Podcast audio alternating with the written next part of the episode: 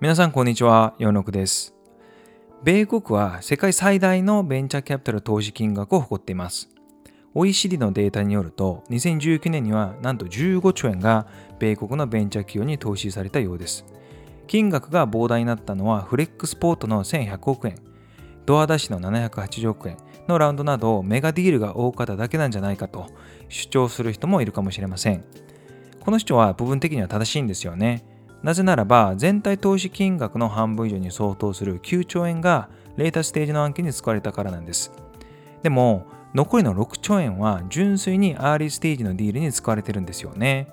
一方で、同期間の日本でのベンチャーキャピタルの投資総額は2800億円ぐらいで、米国のアーリーステージの VC 投資の5%程度に過ぎないんですよね。当然、このような規模は少数の有名な VC ファンドが実現しているわけではありません。米国では数千の VC ファンドがあって、毎年数百のファンドが設立されてるんですよね。今日はそれら VC ファンドをファンドサイズをベースに簡単に分類をしてみたいと思います。まず大型ファンドなんですが、セコイア、ニューエンタープライズアソシエイト、グレイロック、クライナ・パーキンスなどの VC ファンドをご存知の方も多いかと思います。これらのファンドは30年以上の歴史を持つ第一世代の VC とも言われます。魅力的で安定した実績、膨大な AUM、運用資産残高ですね。ファンドの規模、そして確固たるレプテーションなどを誇っています。そして、アンドレスン・ホロウィッツだったり、ファンダズ・ファンド、コースラ・ベンチャーズ、ライト・スピード、ジェネラル・カタリストなどの有名な大手もあります。これらのファンドは第一世代の VC に比べると比較的に歴史は浅いんですが、膨大な AM や10億ドル以上のファンドを保有していて、マーケットにおいて強い影響力を持っています。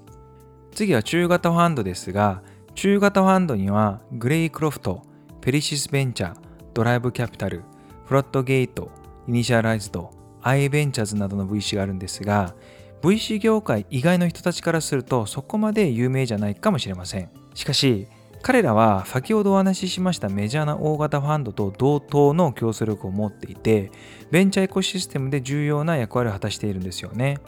ここでは中型としていますが、彼らのファンドサイズはだいたい100億から1000億円の規模が多く、資産運残高も基本的に数百億円の規模であって、ほとんどの日本の VC ファンドよりも大きいサイズなんですよね。最後はマイクロ VC になりますが、彼らは希望が1億ドル、すなわち約100億円以下のファンドで、その多くはシードやアーリーステージの案件にフォーカスをしています。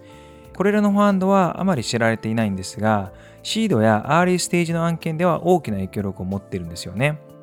例えば、大型ファンドに所属するベンチャーキャピタリストがシード案件へのエクスポージャーを増やすために、これらのマイクロ VC に投資することも多くあります。また、マイクロ VC の中には急速に規模を拡大するものもあります。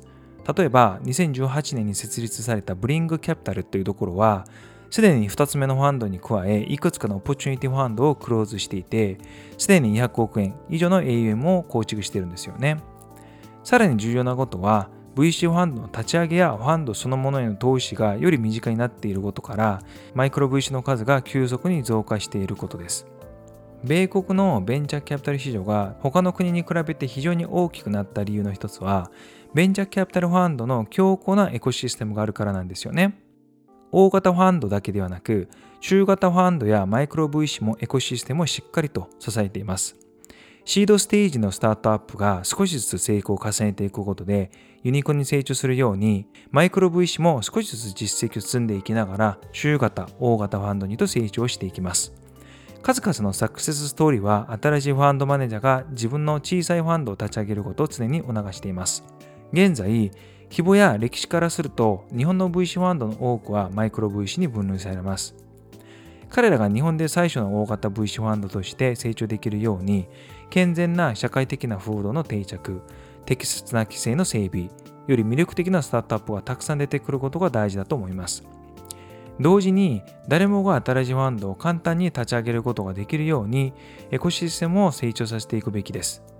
今の VC ファンドが大型ファンドに成長していく中、さらに新しい VC たちが次世代の中型ファンドになっていくでしょう。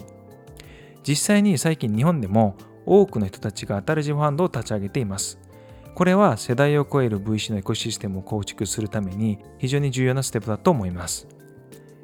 今日の話はここまでです。ありがとうございました。